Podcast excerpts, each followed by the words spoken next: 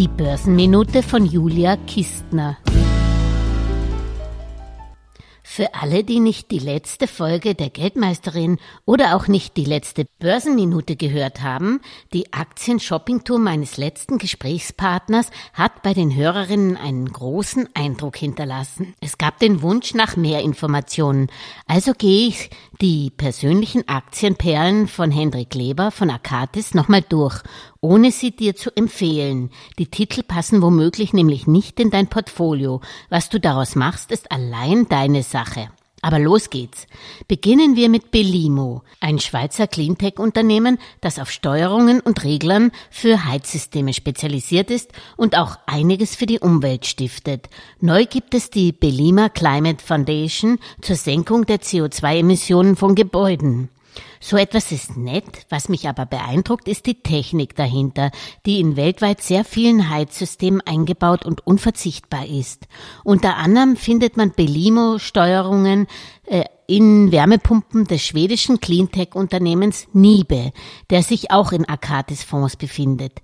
Hendrik Leber ist auch seit längerem schon von Align Technology begeistert, ein in den USA gelisteter Schweizer Hersteller von durchsichtigen Zahnspangen, der gerade erst überraschend gute Zahlen präsentiert hat, was seinen Kurs gleich um 17 Prozent nach oben katapultierte.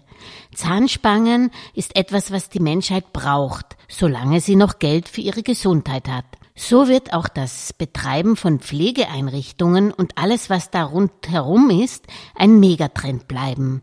Hendrik Leber setzt hier auf die amerikanische Insign Group aber auch auf die deutsche Fresenius-Aktie, die stark in der Medizintechnik und hier vor allem in der Dialyse ist. Zu Beginn von Covid hat man leider viele Patienten verloren. Auch hat Fresenius hohe Verbindlichkeiten, unter anderem durch Übernahmen in den Büchern leidet natürlich auch am generellen Kapitalmarktumfeld.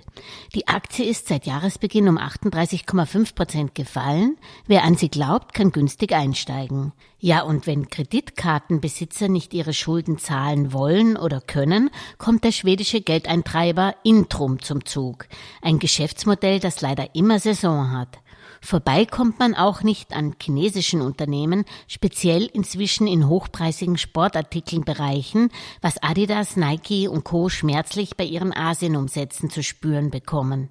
Hendrik Leber mag hier vor allem den chinesischen Hightech-Sportausrüster Anta Sports, der in Hongkong notiert.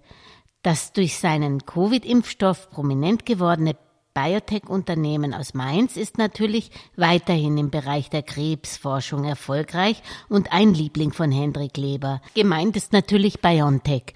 Und last but not least gehört zu seinen Lieblingen Sartorius, der deutsche Pharma- und Labortechnikzulieferer, sei derzeit nur mehr teuer, nicht mehr sauteuer und nur etwas für Anleger mit, mit längerem Anlagehorizont. Alle internationalen Wertpapierkennnummern, sprich ISINs, findet ihr in den Shownotes zu dieser Börsenminute-Folge.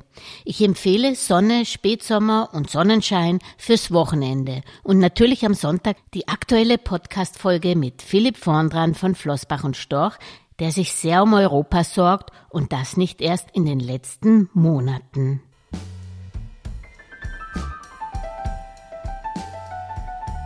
Alles Gesagte ist nur die persönliche Meinung von Julia Kistner und daher keine Anlageempfehlung und keine Rechts- und Steuerberatung. Für Verluste, die aufgrund von getroffenen Aussagen entstehen, übernimmt die Autorin Julia Kistner keine Haftung.